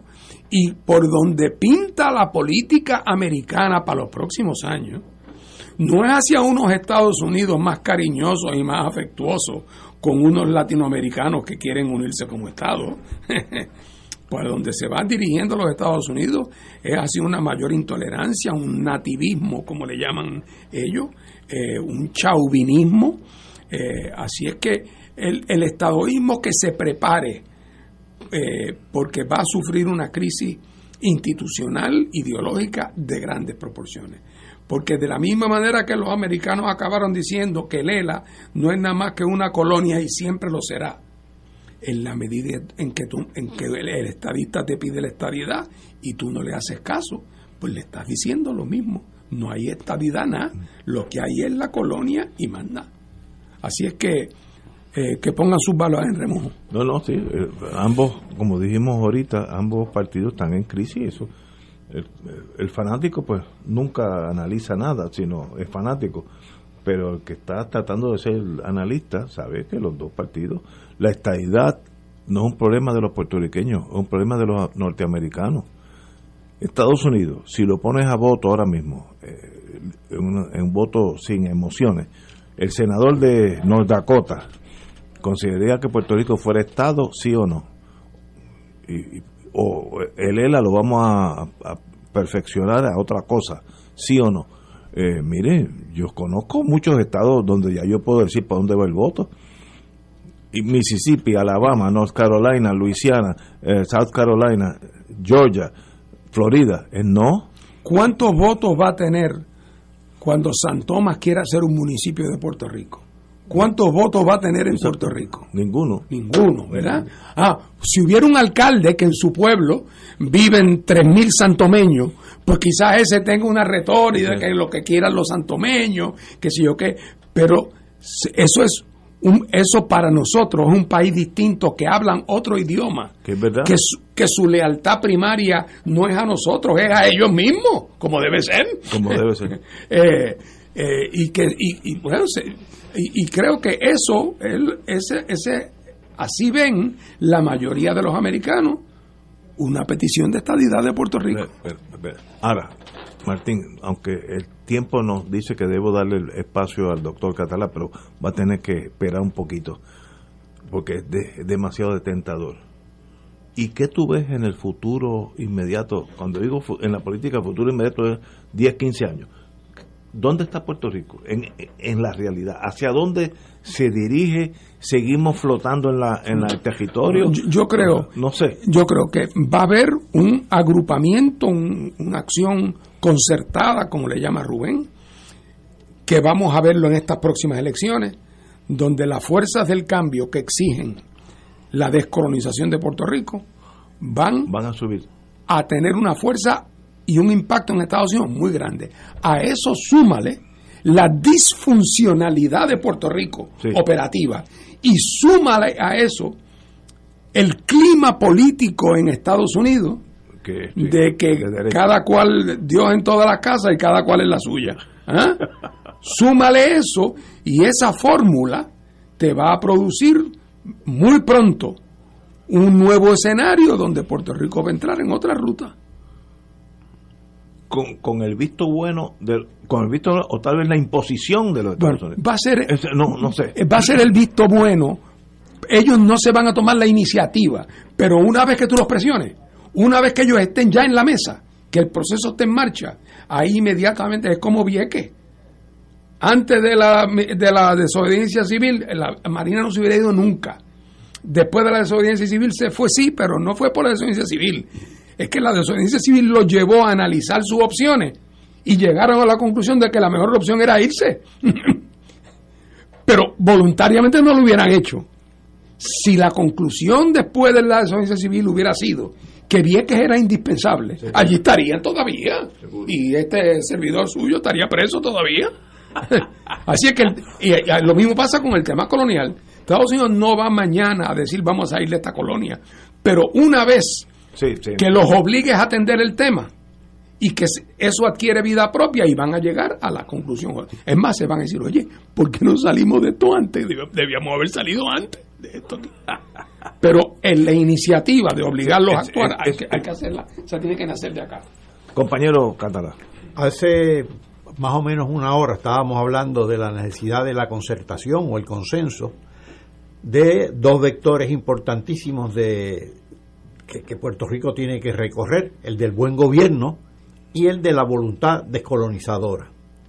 Y ahora estamos citando al presidente del Partido Popular Democrático, presidente del Senado, que en estos días dio una orden de cese y desista al debate que había entre distintos miembros del Partido Popular, un debate no muy aleccionador que digamos, pero debate al fin y ha dicho que hay que darle prioridad a la reorganización del partido, a la estructura administrativa del partido. Y es verdad, todo partido debe tener una organización, una estructura administrativa.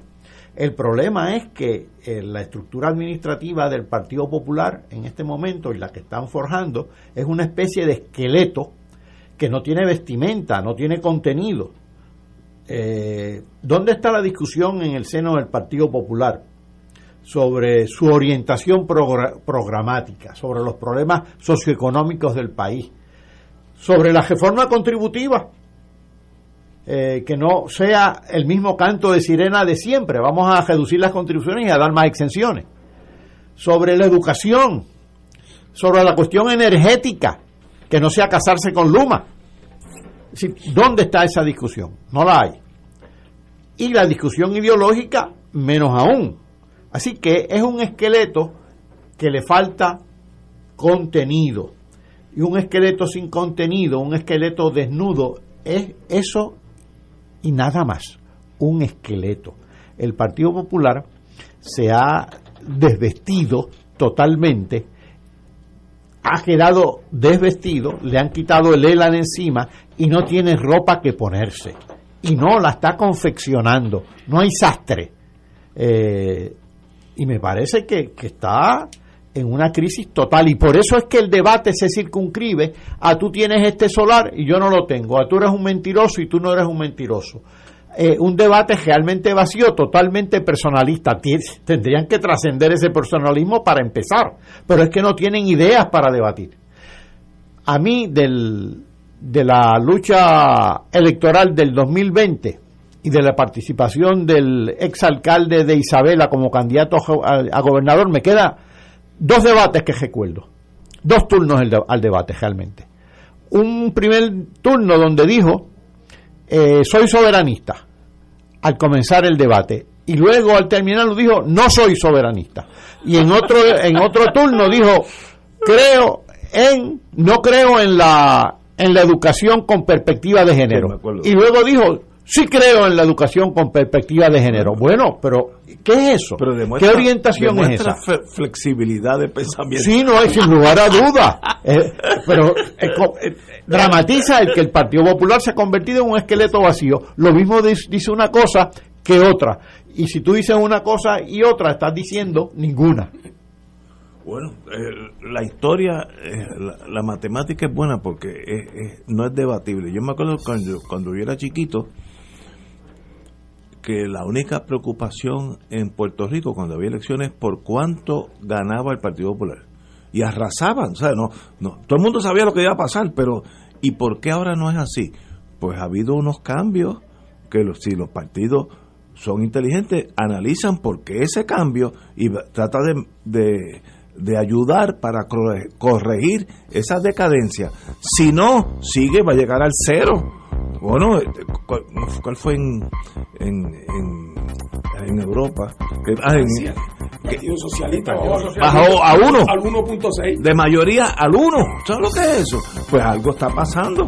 Y aquí mi, mi tesis es que ninguno de los dos partidos está analizando qué está pasando. Entonces siguen con el mismo discurso de hace 40 años y dijo un general inglés en Khartoum, allá en el norte de África, they came in the same old way they were defeated in the same old way. Vinieron con las mismas cosas de antaño y recibieron tremenda pela. La vida cambia, tú tienes que ajustar. Señores, tenemos que irnos. Muchas gracias a los compañeros. Hoy yo disfruté el programa como si hubiera sido un espectador. Excelente por ustedes dos. Buenas noches.